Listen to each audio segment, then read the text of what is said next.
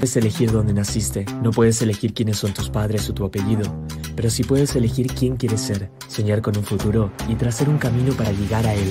ADEM Business School es la escuela de negocios número uno en formación online en Latinoamérica, con más de 70.000 egresados de todos los rincones del continente. Nuestra institución está inspirada en formar a los líderes del momento y del futuro. Estudia 100% online, One Year MBA, Executive MBA, Masters con 12 diferentes especializaciones.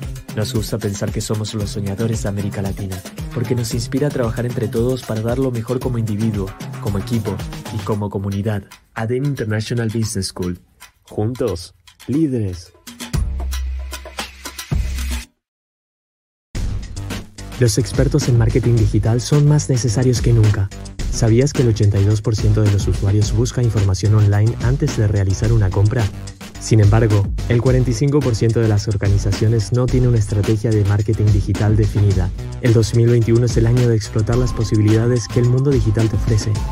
Se estima que para este año las ventas online representen un 17,5 de las ventas totales, lo que se traduce a 4,5 billones de dólares a nivel mundial. Aprende a desarrollar el plan de marketing perfecto y a potenciar las ventas de tu empresa. Especialízate en redes sociales, SEO, SEM, Advertising, Content Marketing y mucho más con nuestro máster en Marketing Digital.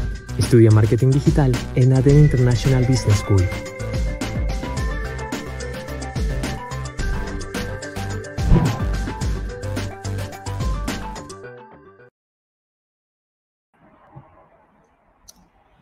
Hola, muy buenos días a todos. Primero, eh, darle la bienvenida a este webinar que vamos a conversar sobre un tema muy interesante y que está ahora muy en boga, que es la nueva norma certificable sobre compliance, que es la ISO 37301.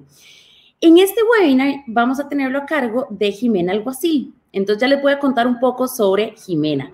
Y también aprovechar para presentarme. Mi nombre es Irene Copper, yo soy VP de Sales and Marketing o de Em, entonces, la idea de este webinar va a ser tener un conversatorio entre Jimena y Fernando como invitado especial y al finalizar vamos a tener un espacio para contestar sobre todas las dudas que ustedes tengan. Entonces, ustedes mientras van escuchando el webinar, tienen alguna consulta, la dejan en el chat y las vamos a contestar al final.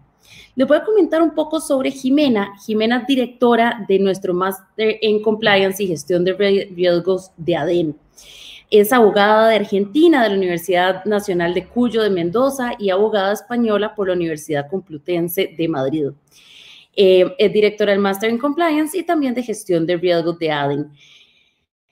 También es profesora en la especialización de Compliance en ESADE Law School de Barcelona y es profesora del Máster de Negocios Internacionales en la Universidad Pompeu Fabra de Barcelona. Tiene la certificación ASCOM y CESCOM de la Asociación Española de Compliance del 2017 y acreditación internacional Certified Compliance Professional reconocidas por las asociaciones del miembro IFCA del 2017.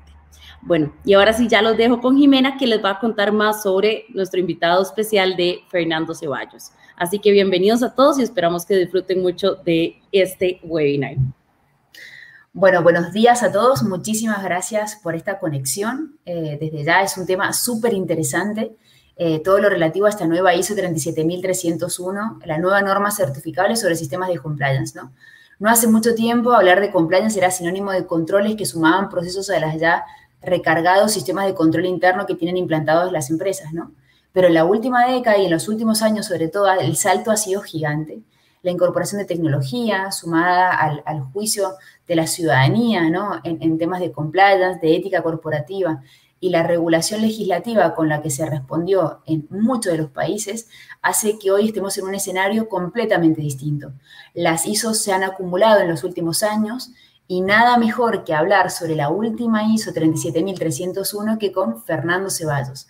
Hola Fer, buenos días saludarte, ¿cómo estás? ¿Cómo han pasado todos los amigos de Anden y este de Aden? Y gracias por la invitación, gracias por tenerme aquí en este foro y encantado de poder platicar con ustedes sobre un poco más sobre esta nueva norma y, las tendencias y, y, cómo este concuerda o difiere con ciertos temas que hemos venido manejando en los últimos años. Pero encantado de saludarte, Jimé.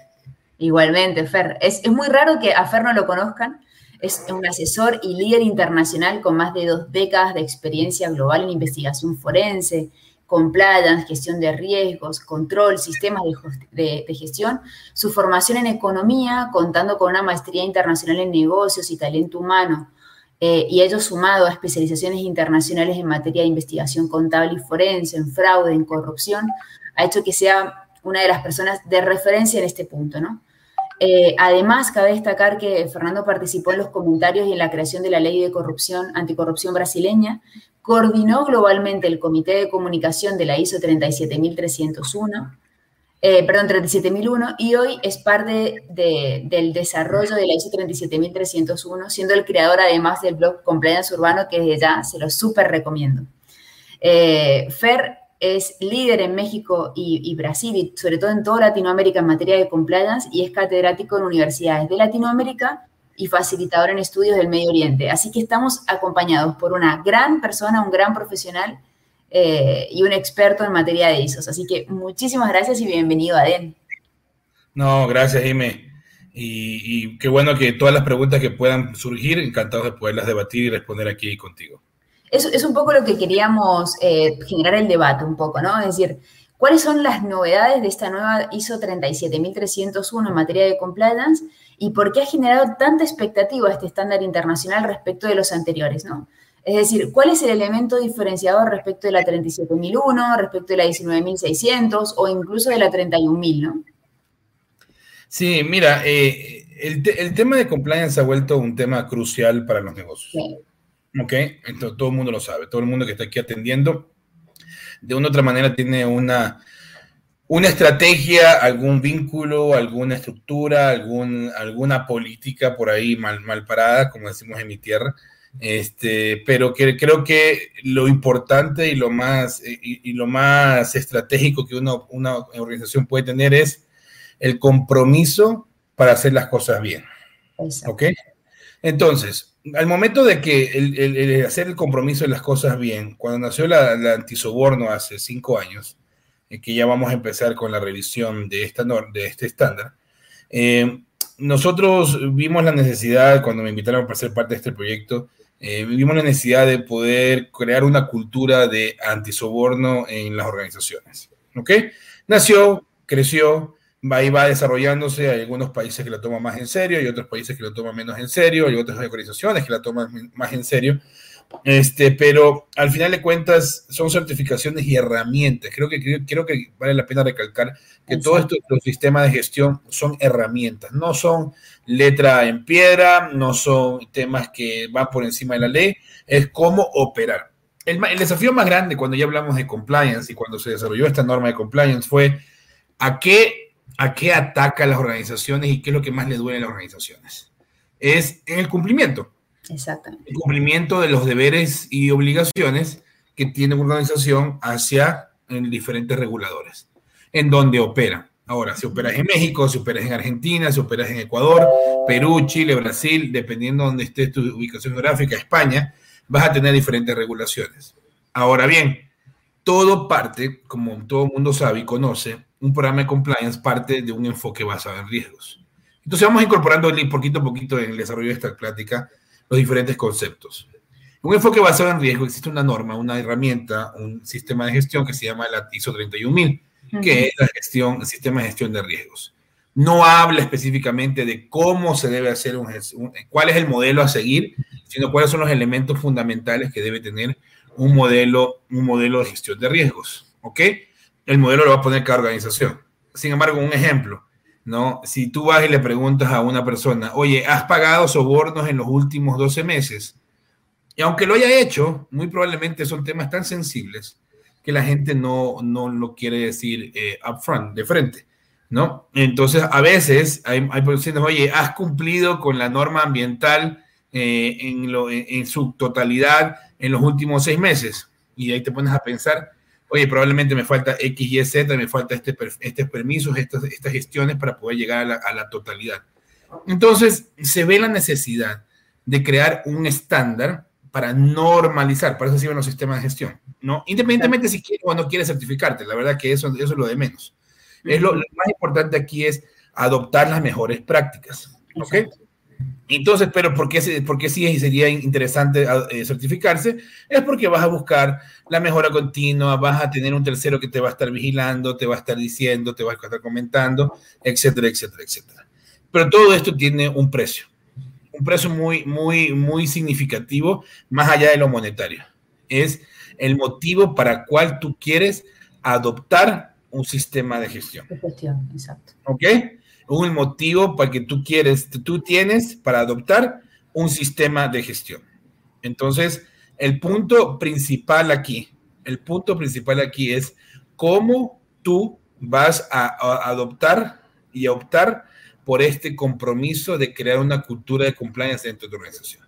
Independientemente de la estructura que tengas, el tamaño que tengas, la operación que tengas o el giro que tengas, en lo más práctico y lo más sutil es a ver, yo, organización, ¿a qué me debo? Y cómo eso lo voy a normalizar y estandarizar a lo largo de la vida de mi organización.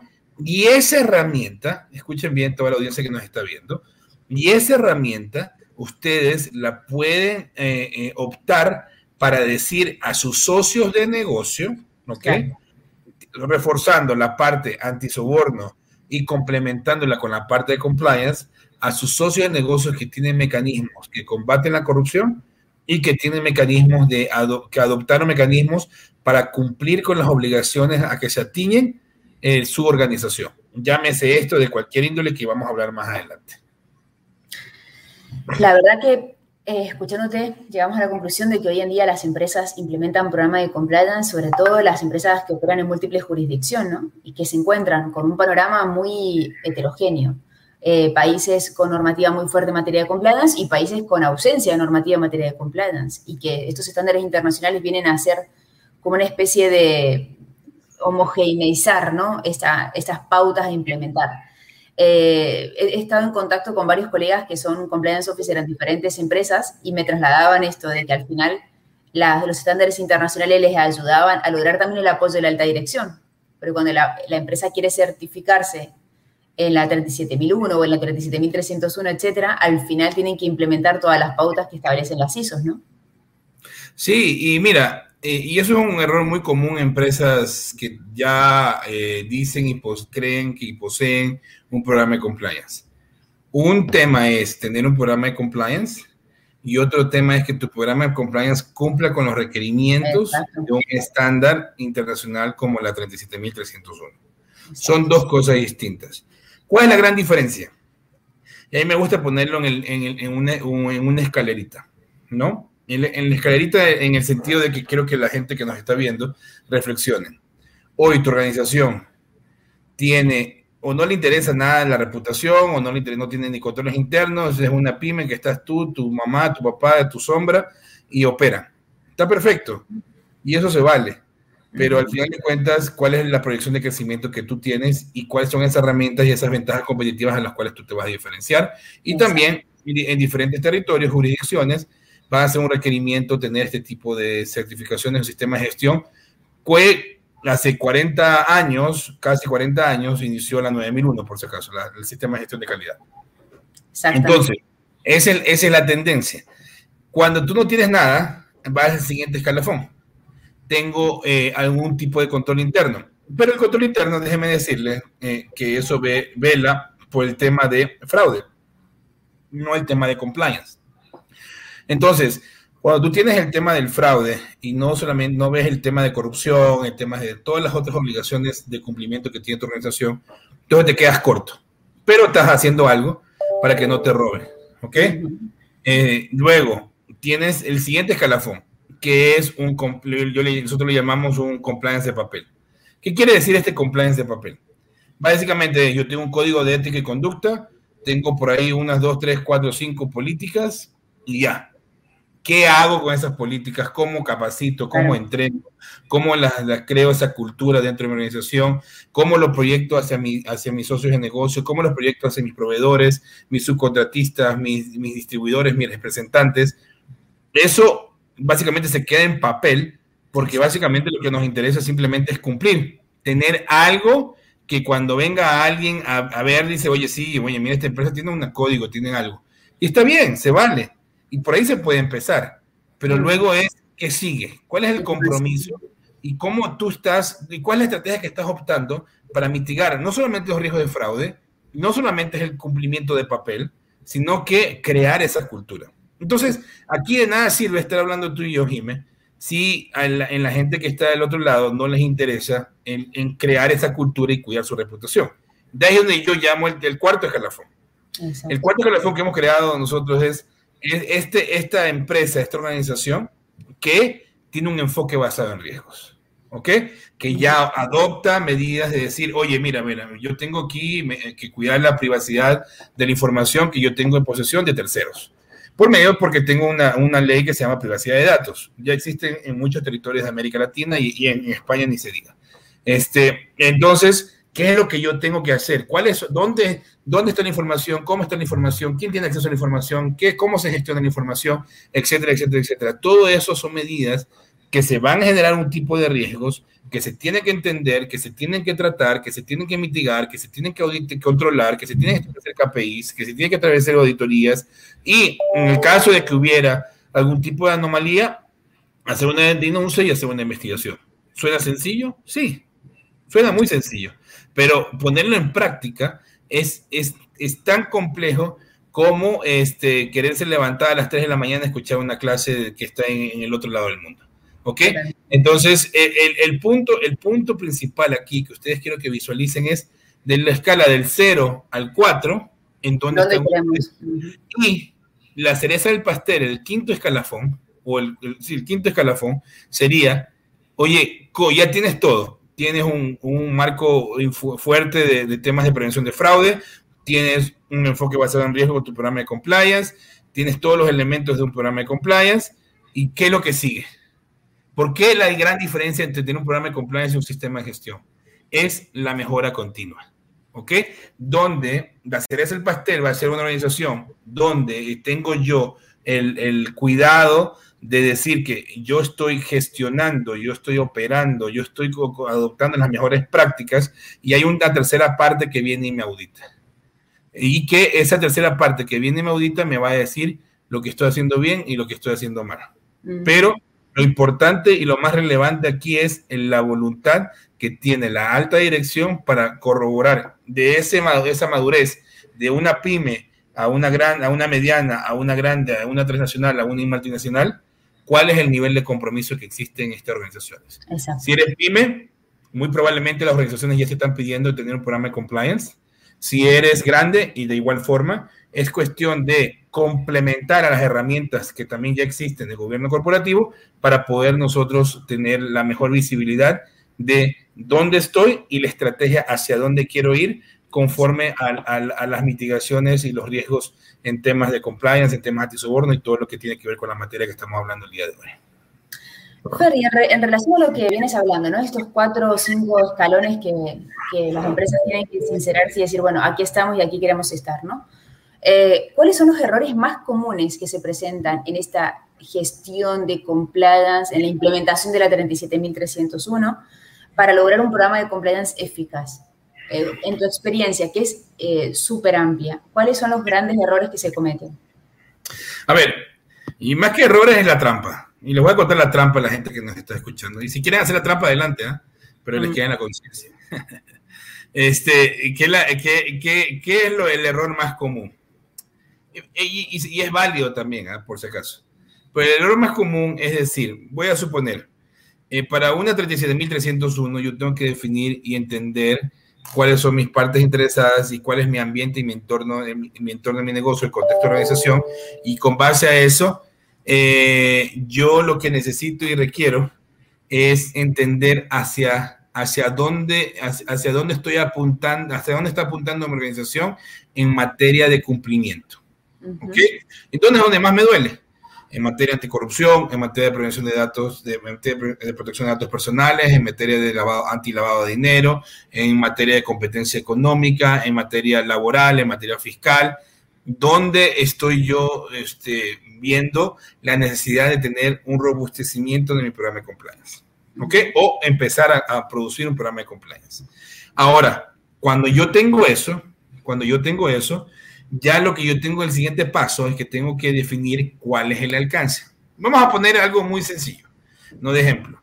El tema anticorrupción, ¿no? Ah, bueno, sí, yo necesito cumplir con las normativas anticorrupción eh, locales e internacionales, y entonces, y ese, ese, es mi punto de partida para el tema de eh, certificación de mi sistema de gestión de compliance. Perfecto. Entonces, cuando yo defino es que va a ser esa materia regulatoria, es decir, qué procesos caen ante esta regulación. ¿ok? Ante esta regulación. Vamos a suponer que sea FCPA, para simplificarlo con los amigos, nuestros amigos americanos. Entonces, eh, el, el, tema va a estar es qué proceso dentro de mi organización es sensible hacia potenciales este, riesgos o eventos que puedan quebrantar los mecanismos de, que prevé, prevé la ley americana en, en materia de anticorrupción. Vamos a suponer que existen cinco líneas de servicios de las cuales cuatro son con, eh, eh, cuatro son con gobierno eh, estatales y una es con gobierno federal. ¿Ok? Para poder simplificarlo. Y vamos a decir que entra la estructura comercial de venta de los gobiernos estatales. Mi pregunta para ti, Jimé, ¿cuál sería? ¿Qué, estaría, qué me estaría faltando ahí? Bueno. Ahí, ahí estaría faltando, si yo tengo cinco, cinco, cinco estructuras cuatro departamentos comerciales de, venta a gobierno estatal y uno a gobierno federal. Y si yo escojo solamente los cuatro estatales y dejo por fuera el federal, ¿qué es lo que yo estoy haciendo? Sí, omitiendo ese monto, ¿no? Es básicamente lo que estoy haciendo es acotando mi alcance para determinar que es este es el enfoque a lo cual yo lo quiero dar. En la práctica es válido en la conciencia de la implementación de un sistema de gestión de compliance efectivo, queda ahí abiertas las muchas aristas y los, los errores comunes que se pueden iniciar e indicar en, el, en materia de, del sistema de gestión de compliance. Y lo mismo aplicaba y aplica para el sistema de gestión de soborno, ¿no? Entonces, el tema está en la definición de este alcance. En la definición y el alcance es donde se ve el verdadero compromiso de la alta dirección y el verdadero compromiso de la organización para llevar a cabo las funciones de implementar un sistema de gestión eficaz y efectivo. Entonces, esos son los errores muy comunes, esas son la, la trampita que existe dentro de las organizaciones y que la gente no prevé y no lo ve necesario e importante. Ahora bien, el siguiente paso es cómo, cómo esto se crea esta cultura de hacer las cosas bien. Es teniendo simplemente el compromiso de que cuando yo voy a definir el alcance, sea un alcance que sea de impacto y significativo para mi organización y para el tamaño de mi organización. ¿Qué quiere decir esto? Si yo tengo cuatro personas dentro de mi organización y, dos y tres se dedican a la parte de gestión de ventas, obviamente yo voy a analizar a la parte comercial que me pueda atender a potenciales riesgos de protección de datos y toda la parte regulatoria a la cual yo me quiera sujetar. Sin embargo, sin embargo, si yo digo, voy a hacer la gestión de ventas para mi cliente A, que es válido ese alcance, ¿ok? Y que puede ser que mi cliente A es el que me exija tener un programa de compliance. Pero ¿cuál es la siguiente pregunta? ¿Es mi cliente, tu cliente A es el único o tienes de la B a la Z también? Claro. Ah, entonces vas a tener que hacer un replanteamiento de, el, justificar el por qué ese alcance. Vas a decirme, no, el cliente A es el que me lo exige, el cliente A es el que me representa el 99% de mis ventas, el cliente A es el que, el que me está pagando la asesoría para que yo implemente esto, porque es tan buena, tan buena gente, buen dato, buena onda, que me, me, me, me está financiando este proyecto. Entonces, así, así por delante, vas a tener diferentes justificaciones del alcance. Pero esto, nuevamente, reitero, Jimmy, y para toda la audiencia, les explico esto de manera tangible, porque son muchísimos años de experiencia, son ya casi 23 años trabajando en esta materia alrededor del mundo, y, y últimamente en estos sistemas de gestión se, eh, se, ha visto un repunte de gente que, de organizaciones que tristemente no están haciendo las cosas bien, se certifican por certificarse, simplemente para tener un papel, pero no para la creación de esta cultura. El alcance que tú mencionas creo que es uno de los grandes desafíos que tienen las empresas, ¿no? Por poner algunos ejemplos, eh, empresas que operan en, más de un país, bueno, el alcance a dónde llegamos, ¿no? Operamos con un método centralizado o un método descentralizado de gestión de riesgos. Por otro lado, habría que tener en cuenta también, eh, por ejemplo, todo lo relativo a eh, los controles que vamos a implementar, digamos, cuál va a ser el alcance si vamos a implementar para temas de corrupción, fraude, protección de datos, es decir, cuál va a ser el alcance de todo ello, ¿no? Y hay empresas que incluso tienen diferentes líneas de negocio. Entonces, sabemos Family Office en Argentina, eh, en Latinoamérica en general, en México, en Perú, en Colombia, que tienen sector eh, construcción, retail, industria, eh, y así se amplía el abanico de líneas de negocio en donde el compliance officer dice, bueno, me encuentro con esta, con esta empresa que opera en 20 países, que tiene 6 o 7 líneas de negocio y que además en cada uno de los países en los que opera tiene normativa y no, ¿cómo hago para generar el alcance, no? Exactamente. El, tema es ponerle una balanza. Acuérdate que en todo este sistema de gestión hay una estructura base. Hay una estructura base que las nombro rápidamente, que es el contexto de organización, el liderazgo, la planificación, el soporte, el, soporte, la operación, la auditoría y la mejora continua. Entonces, la misma estructura tienen todos los sistemas de gestión. Y desde el 2015 para la fecha o 2018 para la fecha, ya todas las normas incluyen un enfoque basado en riesgos. Entonces, esto es un tema que ya viene evolucionando en, no solamente en las organizaciones, en los mercados, sino también a nivel ISO. Entonces, este, este punto principal, si vemos que es un enfoque basado en riesgo, lo que queremos y lo que tenemos que hacer es definir dónde están mis riesgos. Es la primera pregunta. Entonces, si nosotros somos sinceros en decir dónde están mis riesgos, porque un punto fundamental es conocer tu organización, el contexto, cómo, cómo la, cómo este opera, cómo este varía, cómo este, este se integra a tu organización, cómo este, qué impacto tiene, qué probabilidad tiene, todo el modelo de, riesgos que va a ser y te va a dar las herramientas a poderlos mitigar. El alcance es la parte fundamental de esto con base al contexto de tu organización. Si conoces tu organización, si eres sincero contigo mismo, si eres la persona práctica a la cual vas a aplicar esto para la creación de cultura, entonces vas a tener un camino muy exitoso para lograr eh, esta creación de cultura dentro de tu organización. Ahora bien, me vas a decir, hay organizaciones, hay, hay sectores donde ya tienen una madurez muy avanzada en materia de compliance. ¿Quiénes son? El sector financiero, obviamente. Y los regulados. El, sector, el sector farmacéutico, obviamente. este, por ahí que tienes ahí el, el sector de minería, el de petróleo, aseguradoras. aseguradoras y en ciertos aspectos, ¿no? Entonces, a lo que voy es que ya existen sectores, industrias que ya están reguladas y que tienen una madurez ya un poco más avanzada que las demás industrias no tradicionales que han sido sujetas a ámbitos de compliance. Pero ¿qué es lo que ha pasado con estas industrias de madurez, ¿no? De compliance. Se quedaron en el ambiente regulatorio y no en un enfoque basado en riesgos. Entonces, cuando me creo yo en un ambiente regulatorio, me quedo ahí nada más, simplemente ahí. Entonces, al final de cuentas, lo que yo voy a hacer, lo que yo voy a decir, no me, no me, no me genera a mí algún tipo de variante. ¿Por qué? Porque lo único que yo estoy viendo y observando es la ley. Pero no estoy observando y viendo el conocimiento de organización, mi operación, y a la cual éste puede generar un impacto y un riesgo ante ciertas regulaciones. Esa es la gran diferencia. No me enfoco simplemente en la ley, sino me enfoco en mis procesos, en mis políticas, en mis procedimientos y mi operación y mi expansión o mi, o mi venta en, en, este sentido. Para hacer con un ejemplo, ¿no? ¿Qué hemos pasado estos últimos meses o más de un año? Hemos enfrentado una pandemia, ¿ok? ¿Qué es lo que ha pasado durante esta pandemia?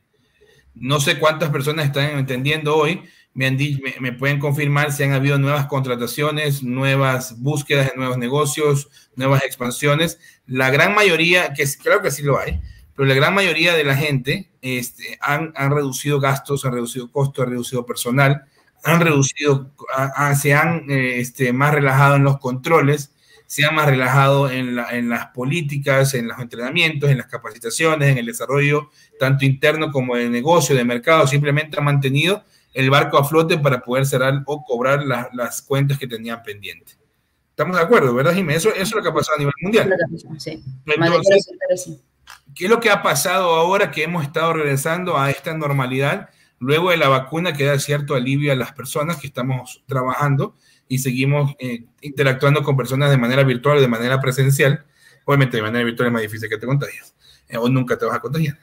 Pero el punto, el punto está en que ustedes este, tienen que visualizar que este, este punto ha, ha, habido un incremento de la gente donde ahorita vas a cerrar, vas a ver lo que hay en tu inventario y lo que tú querías que había 100, hoy por hoy solamente hay 10.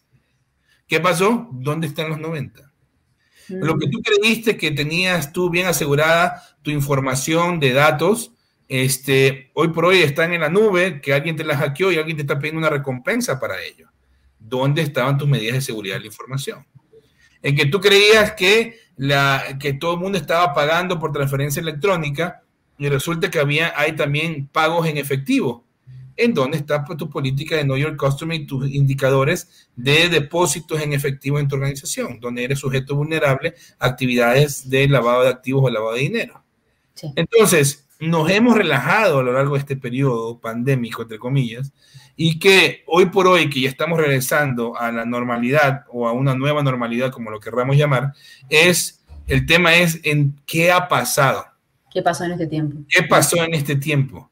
Entonces, ¿qué es lo que te pudiera ayudar a ti a enrumbarte nuevamente? Es tener, adoptar medidas que sean estándares internacionales, donde ya existen ciertas organizaciones, ciertos países, donde te exigen ya esta norma para poder transaccionar, o te dan puntos diferenciales más bien, este, para, poder, para poder transaccionar en licitaciones públicas. Y esa es la tendencia, esa es la tendencia a nivel mundial, que estos estándares, tanto el antisoborno como el de compliance, yo iría más enfocado en la parte del soborno porque es un tema más tangible, porque la parte regulatoria siempre va a estar cambiado, cambiando. ¿Estás de acuerdo? O sea, la parte regulatoria va a cambiar a toda hora, en todo momento, y vas a estar constantemente revisando tus riesgos, al igual que tu operación.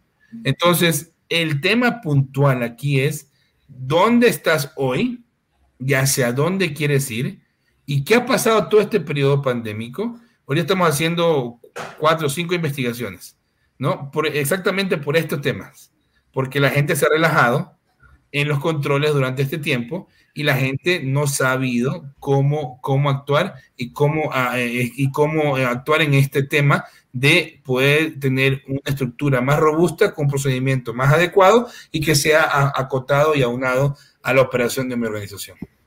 Bueno, reforzando un poco lo que comentas, Fer, el otro día leí una nota eh, que comentaba cómo se están produciendo en estos, en estos meses muchas alteraciones de los estados contables en las empresas, debido, por ejemplo, a la obtención de liquidez por parte de entidades eh, bancarias, o el año pasado, eh, cuando los resultados financieros están supeditados al cobro de los bonos por parte de los directivos. ¿No? Y ni hablar del teletrabajo, todo lo que ello supone, el, riesgo que supone teletrabajar y lo poco que estaban preparadas las empresas para esta transformación digital. Sí, y mira, una de las investigaciones más grandes que he hecho en mi vida profesional de un fraude que cometieron cinco personas en Argentina de 100 millones de dólares. tuve la oportunidad de vivir en Buenos Aires un buen tiempo, este, eh, casi un año. Y, esto fue perpetuado por medio de las condiciones, como las condiciones económicas que se presentaban en, aquella época que entiendo que existe nuevamente la restricción del, del, mercado, eh, del mercado informal de la comercialización de mercado de dólares, ¿no? Entonces, eso prestaba a muchas este, potenciales conflictos de interés. Entonces, el punto principal aquí es que se detectó, pero no porque tuviera un control efectivo, sino porque llegó una notificación del, del, organismo de tributación de, Argentina a esta empresa de decirle, oye, tú cobraste, este, voy a decirte una cifra, 100 pesos, 1000 pesos, bueno, puede ser mucho más ahora, pero 1000 pesos en, en, en, en, cheques, ¿no? Eh, de un cliente que está en listas negras. Y, ahí fue que saltó el, el, corporativo, el legal, y el, bueno, saltó el compliance de la empresa diciendo, ¿cómo que cobramos una, algo de algo que no, no, de, un, de una persona que primero está en listas negras y segundo no es cliente y tercero no cobramos en cheques. no aceptamos en cheques. Y ahí fue el detonador de todo esto. Y eran millones y millones, eran millones de transacciones, ¿ok? Millones de transacciones que se habían pasado por los libros contables de esta empresa donde, eh, donde eh, apuntaban a cobros de cheques de personas y entidades que estaban colocados en listas negras a nivel local y a nivel internacional. Entonces, a lo, a lo que voy es, es el tema de la estructura de un sistema de gestión de compliance como la que tenemos actualmente, ¿no? Es, es, una, es un tema fundamental y crucial para la estructura y las mejores prácticas de controles que se deben, que se deben permear dentro de una, una organización. Fer, tengo una infinidad de preguntas para hacerte, pero sí que hay varias preguntas también de los asistentes, así que por ahí avanzo en las preguntas que, que yo quería eh, hacerte. Eh, fundamentalmente una que me preocupa y es un poco eh, la que voy percibiendo en diferentes sectores en los que me vinculo es que hay un fuerte sector aún escéptico, ¿no? En que los estándares internacionales no son un pilar fuerte en la generación de una cultura de compliance. Ya no estamos hablando eh, de un enfoque basado en riesgos o de, la, de una ventaja competitiva, ¿no? Sino en la generación de una cultura de compliance. ¿Qué fundamentos nos puedes explicar para romper esta idea? Mira, eh, la verdad es que yo voy a concordar que una certificación no te va, no es la panacea ni, ni la Coca-Cola en el desierto. Este, no tome Coca-Cola, tomen agua, como dice Ronaldo. Este, pero el, el punto el, el, punto principal es, este, es la certificación per se es una herramienta, ¿ok? Y lo que ayuda a una organización con un sistema de gestión es adoptar esta herramienta que es una mejor práctica a nivel internacional. Y lo que ayuda a una organización, porque muchas veces las organizaciones no saben ni por dónde empezar, ¿ok? Entonces, estas certificaciones, este procedimiento va a ayudar a, a, enderezar o dar una guía, una luz hacia dónde y cómo realizar un programa de compliance. ¿Ok? Entonces, independientemente si quieren llegar a la certificación o no, nuevamente reitero, e, ese no es, no es el punto principal. El punto principal aquí es que ustedes tienen que visualizar el por qué estoy adoptando un sistema de gestión y para qué estoy adoptando un sistema de gestión. Ahora, sí, ante el ambiente regulatorio que hoy en Ecuador se aprobó, por ejemplo, una reforma al Código Orgánico Integral Penal, este, y, esa, y, ese, y esa reforma aplica para temas de corrupción y ya deben las empresas tener un programa de compliance, todas las empresas, independientemente del giro. Igual aquí en México ya hace algún tiempo la política de integridad. En Brasil ya hace muchos años tuve la bendición de poder participar en ese origen y ser pionero en ese tema en Brasil. Eh, tenemos en Argentina, tenemos Colombia, tenemos Perú, tenemos Chile, eh, con el modelo de prevención de delitos, pero también es un tema de, es un tema de papel y enfocado a temas penales simplemente. Entonces, ya existe, ya existe estos temas en, en los diferentes eh, territorios y regulaciones, ni siquiera hablar ni hablar de España, obviamente mercados más maduros como el americano. Y el americano, por ejemplo, el americano, ¿por qué no cree mucho en, en, certificaciones? Porque su sistema de justicia funciona. De una u otra manera funciona. Entonces, ¿para qué yo voy a tener una certificación si este, mi propio regulador es el que me impone efectivamente mis sanciones y me está, y me está llevando a cabo este, este, para poder establecer estos mecanismos, ¿no? Estas sanciones. Pero este, y el punto principal aquí es que ustedes visualicen, ¿no? Visualicen el por qué están adoptando esta certificación. Y, y si definitivamente quieren llegar a una certificación. Entonces, al final de cuentas, el tema regulatorio de cada país, la impunidad que vivimos en la región y en muchos países eh, emergentes, ¿no? Es que no existe una sanción efectiva. De ahí procedemos a qué? a decir, oye, ¿cuál es la figurita de la cartita que tú tienes y yo qué cartita tengo para poder hablar del mismo lenguaje? Entonces, presentando nuestras cartas de presentación, a creando un ecosistema donde todos hablemos el mismo idioma, es lo que promueve tener un sistema de gestión. Entonces, más allá de las iniciativas gubernamentales, eh, legislativas que pueden existir en los países, es y que vivimos un alto índice de impunidad, que eso no es sorpresa para nadie aquí en, este, en, esta audiencia, es cómo esto nos va a impactar, ¿no? Cómo esto nos va a impactar en nuestra gestión, en nuestra reputación, en nuestra parte operativa, en nuestra parte financiera. Creo que aterrizando esos puntos, y nuevamente, dime, esto no es un tema de llegar a una certificación, este es un tema de decir para qué necesito una certificación.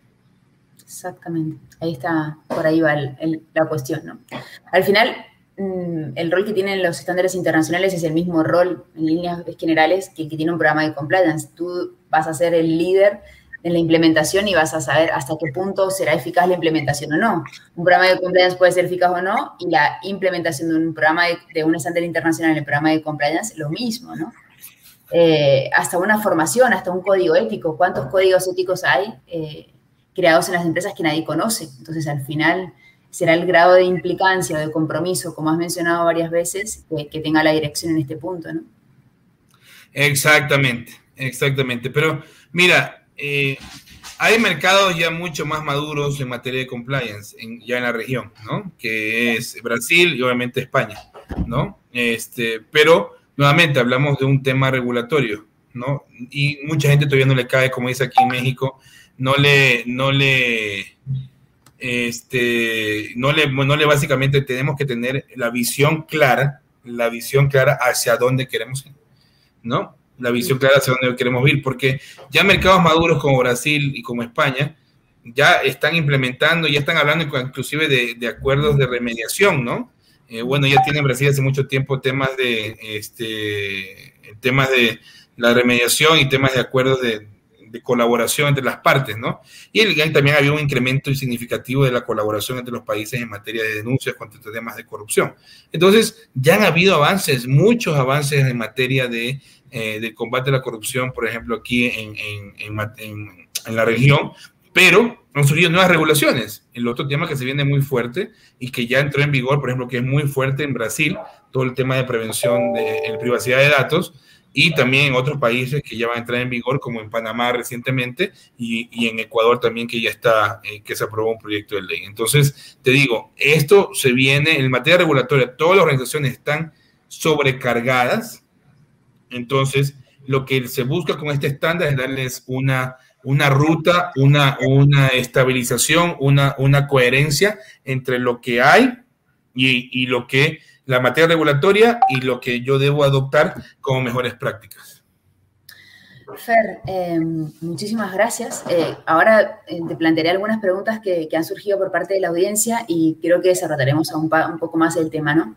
Aquí, volviendo al tema del alcance, que yo creo que ha generado bastante interés, es, eh, aquí nos preguntan cómo logro determinar que el alcance que define el compliance officer, ¿no? O la alta dirección es el correcto sin dejar de lado algo que luego puedan pedirse al momento de la certificación, ¿no? Que no nos encontremos con, algo que no hayamos abarcado del todo. Mira, eso es muy buena pregunta. El auditor, eh, yo, yo doy capacitaciones a diversos auditores y de hecho yo audito cuando no implemento. Eh, hoy aquí en la firma hay varios auditores e implementadores en ese sentido. Muy eh, y, la, y, y el punto está en la coherencia del alcance. Y el auditor, por ejemplo, hace una evaluación antes de entrar o aceptar una auditoría de un cliente, va a evaluar el alcance, evaluar los riesgos de la auditoría y el planteamiento de todo esto, ¿no? Entonces, al fin de cuentas, a lo que yo quiero que ustedes visualicen es cómo esto me impacta a mi organización, ¿ok? Y que eh, el auditor, cuando el momento vaya a validar que el alcance ha sido el adecuado, y usualmente, usualmente el auditor te pregunta también, oye, alguien te asesoró, ¿no? Y si esa persona que te asesoró es de una muy buena reputación y entendimiento de que el alcance es la parte crucial y los objetivos de cumplimiento y, los, y, los, y la determinación de las partes interesadas. Entonces, esto es una, una sesión muy, muy detallada de, de muchos otros elementos, pero el principal es uno de los principales es el alcance, es que tú puedes determinar si esta, esta, este alcance y la auditoría vale la pena tenerla eh, presente, ¿no? Si el alcance de una u otra manera no está el adecuado, uno puede decir, oye, mira, voy a hacerlo con una salvedad, voy a hacerlo o no lo voy a hacer, simplemente no lo voy a hacer. O van a haber gente que siempre lo va a hacer, ¿no? Entonces, este, ¿por qué? Porque el alcance, lo que, lo que dice la norma es que siempre busca la mejora continua. Entonces, lo que se esperaría es que si tú tienes cuatro áreas estatales y una federal, es que en el siguiente año o en el transcurso de la madurez del sistema de gestión vayas incluyendo otras áreas y otros procesos que sean relevantes para la organización. Y eso va a ir evolucionando conforme pase el tiempo. Eh, Fer, otra pregunta. En este enfoque basado en riesgos, ¿no? que establece la 37.301, ¿contempla eh, este riesgo innovador o no contemplado originalmente, que es el tema del teletrabajo? Ah, mira, eh, qué, buena idea. Mira, esto va a depender mucho de cada organización y sí debería contemplar el tema de teletrabajo. Principalmente si uno de los aspectos que se va a, a contemplar dentro del alcance y que se va a manejar dentro del alcance es el tema de privacidad de datos, que es, lo, es uno de los temas que es crucial y que se ha vuelto tan vulnerable en el momento del teletrabajo. Entonces, eh, eh, que se salió del, del, control de las organizaciones, propio de, la, propio de la pandemia y propio de lo que estamos viviendo actualmente. Pero sí se debería contemplar el, todo el tema de teletrabajo.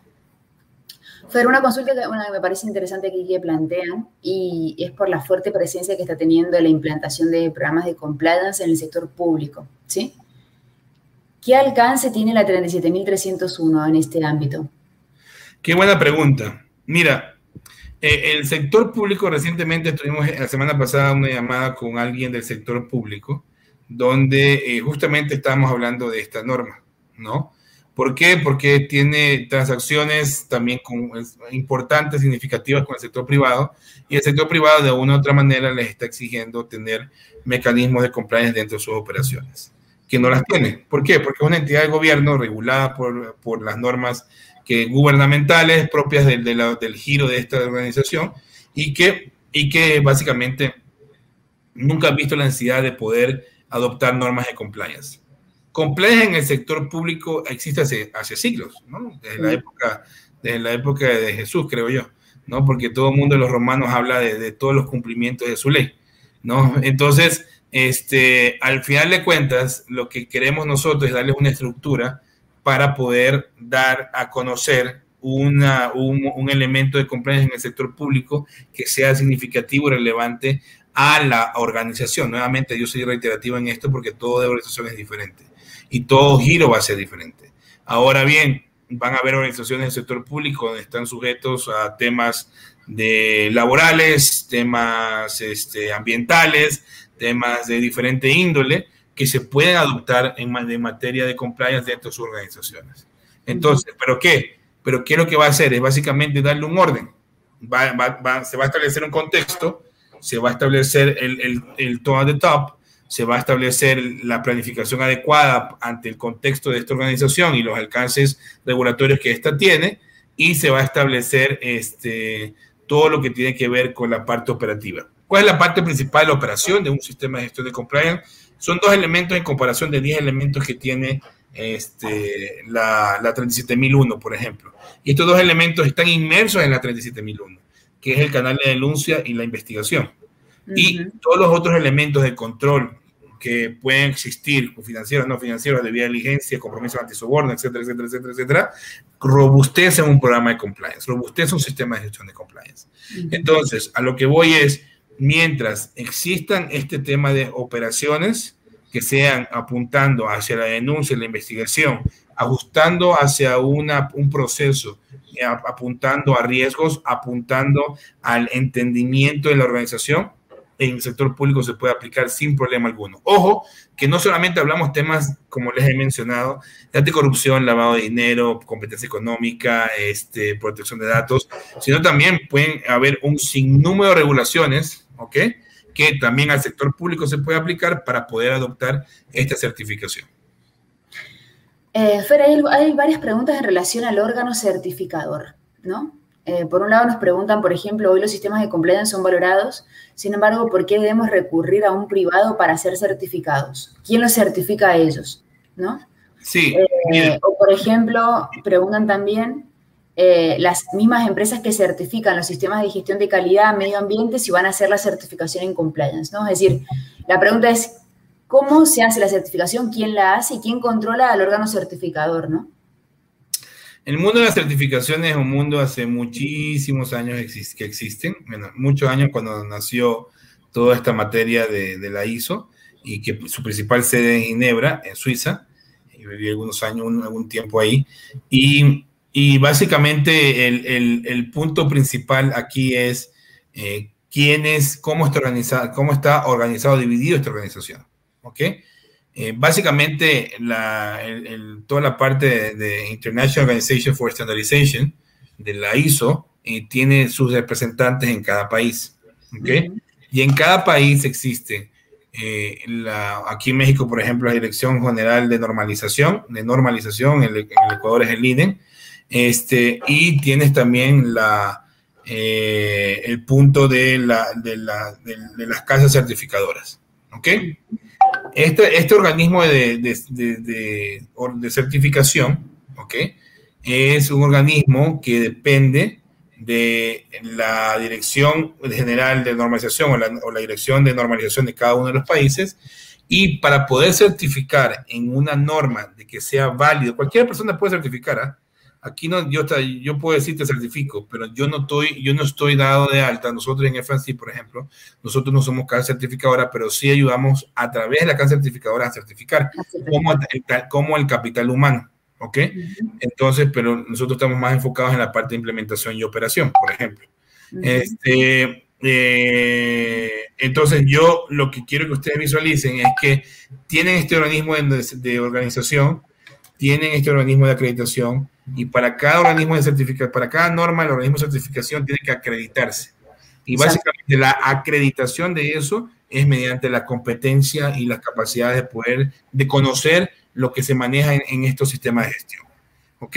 Entonces, no, no se deje engañar por, por, organismos que dicen que yo te voy a certificar cuando efectivamente no tiene ninguna acreditación para certificar en esa norma ante, ante los, en este sistema de gestión. ¿Ok? Sin embargo, todo mundo puede certificar. Y cuando pasó, ¿qué pasó hace cinco años cuando nació, cuando nació el antisoborno? Comenzó al, siguiente mes, ya dijo, oye, hay una organización que se certificó. Esperemos un ratito, porque ninguna, ningún stand, ningún organismo certificador se ha certificado, se ha acreditado para certificar en ese sistema de gestión.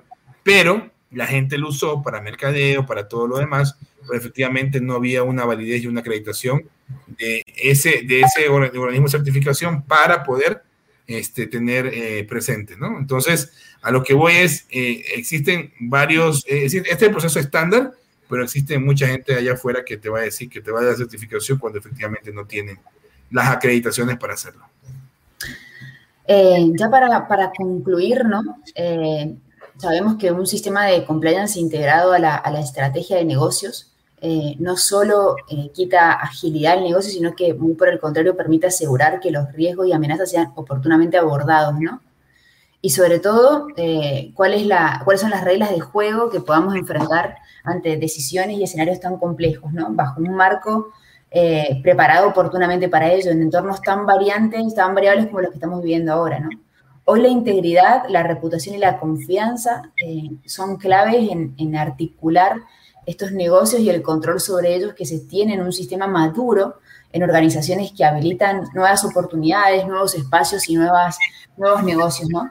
De ahí la importancia, en, síntesis, de esta 37.301 eh, de Compliance Management System. Esta norma viene un poco a, reemplazar esta ISO 19.600, a complementarse con la 37.300, eh, la 37.001, eh, siendo su título principal diferencia el modelo propuesto para esta 19.600 que al final era no certificable, mientras que en esta nueva 37.301 sí lo es. ¿no? Eh, Fer, muchísimas gracias por esta conexión. Eh, la verdad que ha sido súper enriquecedor nos has traído un poco de, teoría y de práctica de lo que establece un programa de compliance, pero fundamentalmente todo tu know-how de toda la experiencia que has adquirido estos años, tanto en Latinoamérica, en Europa, como en Asia, donde, donde normalmente te mueves eh, profesionalmente. Así que muchísimas gracias eh, a ti, Fer, amigo, colega y gran profesional, referente para mí en, en compliance en Latinoamérica. Gracias, amiga y, fundamentalmente a toda la audiencia que es una convocatoria muy, muy fuerte por esta incertidumbre y esta, esta necesidad de, conocer un poco los cambios que introduce esta 37.301, ¿no? No, más bien gracias a ti, gracias nuevamente a ADEN Business School para, para estar con nosotros, para estar con, compartiendo este foro con ustedes y, la verdad para mí estar en foros que, que representan algo muy importante a nivel internacional es muy enriquecedor, porque veo muchísimas preguntas aquí en el chat que se quedaron aquí abiertas, encantado de poderlas responder, yo estoy en LinkedIn más activo, Exacto. Este, ahí me pueden contactar eh, y con mucho gusto platicamos al respecto, sin embargo, uh, yo quiero hacer alguna pequeña reflexión. Eh, el, el, tema principal aquí no se trata de, de, cumplir por cumplir, sino la estrategia de, del cumplimiento de todo lo que se tiene en una organización, ¿no? Entonces son herramientas.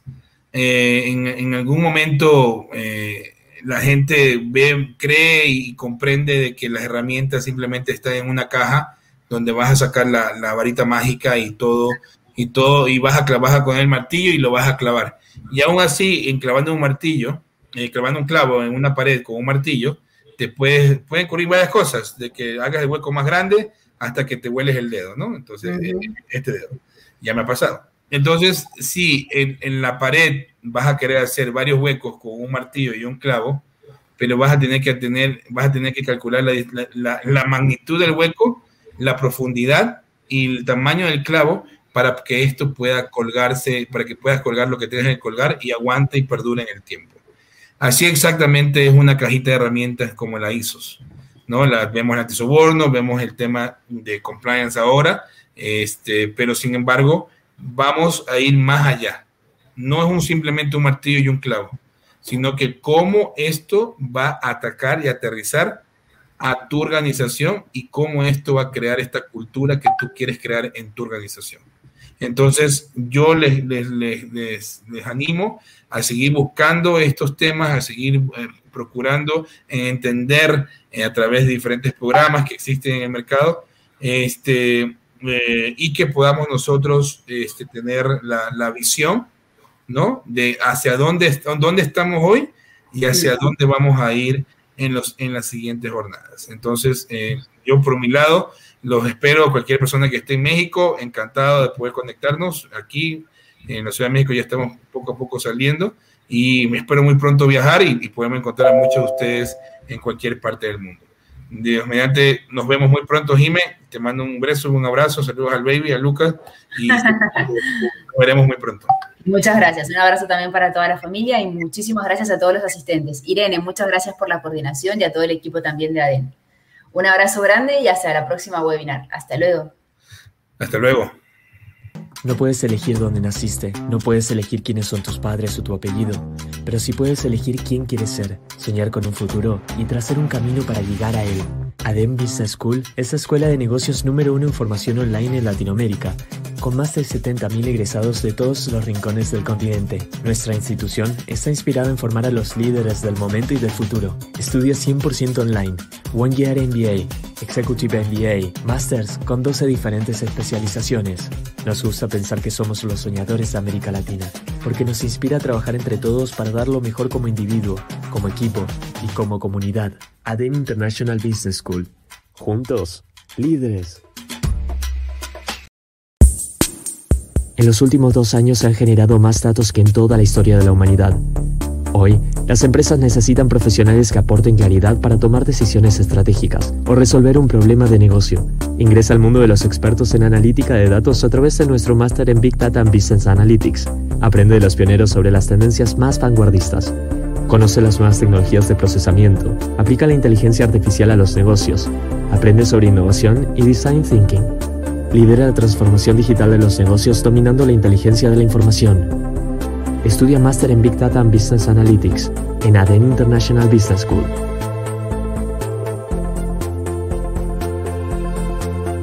Nos gusta pensar que somos los soñadores de América Latina porque nos inspira a trabajar entre todos para poder dar lo mejor como individuos, como equipo y como comunidad. ADEN International Business School. Juntos, líderes. El mundo cambió y la forma de hacer negocios también. Las empresas necesitan líderes preparados con una visión orientada al futuro. No te quedes atrás y actualízate con las nuevas tendencias de liderazgo, motivación, coaching, marketing, negocios digitales, operaciones y construcción de equipos de trabajo. Además, contamos con más de 20 especializaciones para que escojas la que más se adapte a tu perfil profesional. Especialización en Big Data y Business Analytics, Dirección de Proyectos, Marketing Digital, Dirección de Operaciones, Finanzas Corporativas, Gestión Estratégica de los Negocios, Digital Business, Dirección Comercial, Business Coaching, Gestión Estratégica de los Recursos Humanos, Compliance, Gestión Estratégica de la Innovación, Entrepreneurship, Transformación Digital, Comunicación e Imagen Corporativa, Marketing Estratégico, Management of International Business, Salud Digital, Finanzas Internacionales, Blockchain, Legal Tech and Innovation, E-Commerce, Financial Business Management, IT Business, Marketing Farmacéutico. Estudia One Year Online MBA en Adyen International Business School. Nos gusta pensar que somos los soñadores de América Latina, porque nos inspira a trabajar entre todos para poder dar lo mejor como individuos, como equipo y como comunidad. Adyen International Business School. Juntos, líderes.